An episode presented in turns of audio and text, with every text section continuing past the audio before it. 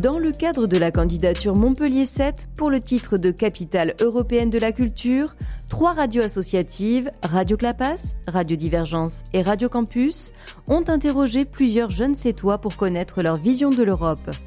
La jeunesse et l'Europe au cœur du projet et des enjeux de l'avenir de notre territoire, avec les jeunes du Centre Loisirs Jeunes, du Conseil municipal des jeunes de Sète et le Centre social des Voûtes. Mon Europe à moi, une série d'entretiens avec la jeunesse sétoise, en partenariat avec la ville de Sète. Un projet du CRLO.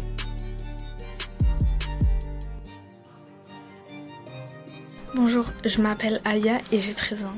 Je m'appelle Kimi et j'ai 11 ans. Et euh, je suis en 6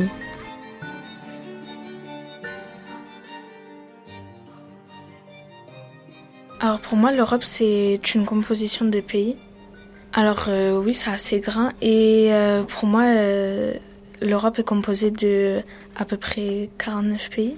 Pour moi, l'Europe, c'est un peu un projet que plusieurs pays se seraient fixés un peu pour arrêter les guerres. Si quelqu'un, si un des pays aurait eu un problème, il en parlerait à, si ça se trouve, euh, des chefs qui dirigent l'Europe et euh, il pourrait aider ce même pays qui en train qui a des ennuis par exemple donc une union qui serait en train qui aiderait des pays euh, difficiles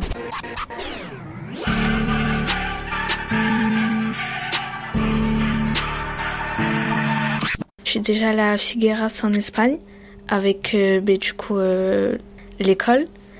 On allait visiter des musées et après ben, c'est tout. Et j'aimerais bien aller aussi au Portugal visiter ce pays. J'ai déjà voyagé en Europe.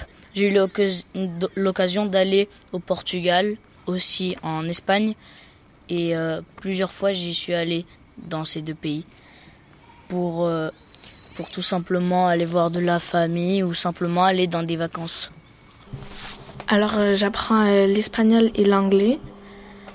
Je trouve que le français ressemble à d'autres langues parlées en Europe comme euh, le Québec, mais parce que là-bas ils parlent français que entre le français et l'espagnol, je trouve qu'il y a quelques mots invisibles. Au collège, j'apprends le euh, l'anglais et je suis déjà en train de l'apprendre mais euh, je voudrais surtout continuer l'anglais parce que dans un pays comme l'Espagne, le Portugal, enfin des pays autres que la France par exemple ou des pays qu'on n'a pas l'habitude d'aller d'écouter cette langue. Souvent, la langue qu'on utilise le plus souvent, c'est l'anglais parce que énormément de personnes euh, connaît l'anglais, donc souvent c'est celle qu'on utilise le plus dans, par exemple, le Portugal ou l'Espagne. Donc euh, oui, si je, je continuerai à apprendre l'anglais, oui.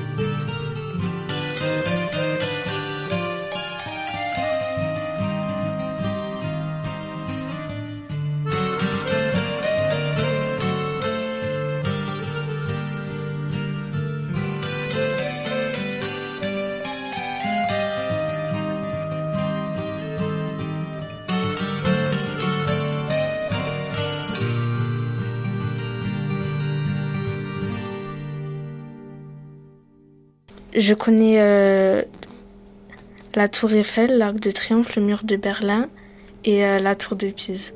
Alors je connais une, une petite statue de la liberté qui avait été offerte aux Français, mais beaucoup plus petite que celle que les Français avaient offerte par les Américains. Donc, hein, la Tour Eiffel aussi. Je connais, je crois, je me rappelle plus trop, mais je crois à Marseille il y a aussi une, une deuxième Tour Eiffel. Je suis pas sûr. Euh, je crois aussi euh, il y a la Tour de Pise, le, le Colisée à Rome, euh, le Monument aux Morts à Fontignan. et on peut aussi retrouver en Espagne la Sagrada Familia.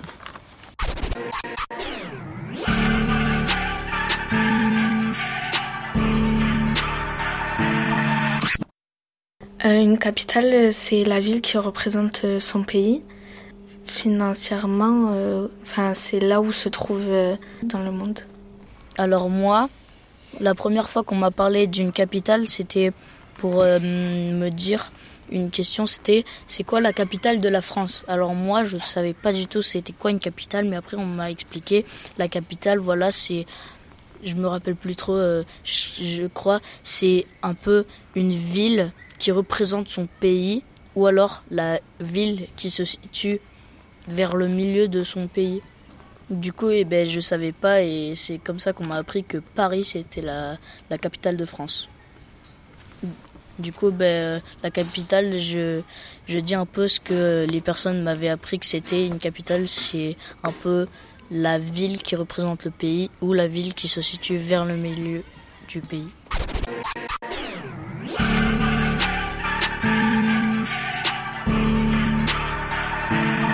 Comme capitale européenne, je connais Lisbonne, Barcelone, Paris, Rome, Londres. Dans la peinture en Europe, je connais Van Gogh.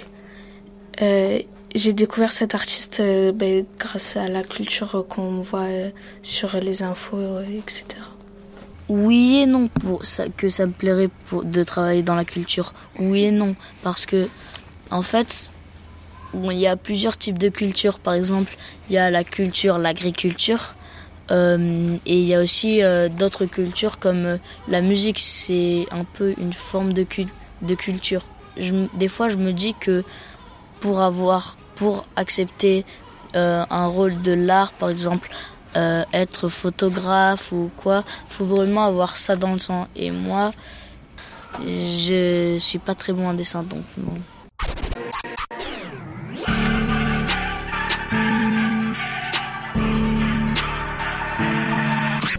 Ben, Je lis, euh, j'aime aller au cinéma aussi. Euh. Ça me plairait de travailler dans le, monde de la culture quand je serai grande parce que ben, c'est quelque chose d'intéressant et ben, ça me déplairait pas. Mais je trouve qu'à Sète, il y a beaucoup d'endroits euh, culturels comme les cinémas, les théâtres, les musées et beaucoup de centres ben, comme celui-ci où on fait des activités comme celle-là. Si cette Montpellier était reconnue capitale européenne de la culture 2028, je trouverais ça bien. C'est une fierté d'être reconnue euh, culturellement euh, par la France.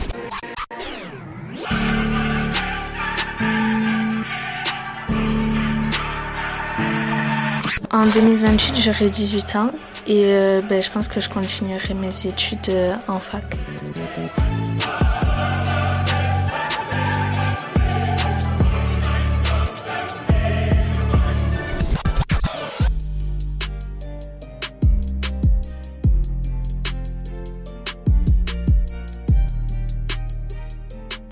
C'était Mon Europe à moi, une série de 9 émissions en collaboration avec la ville de Sète et Sète Aglopole Méditerranée.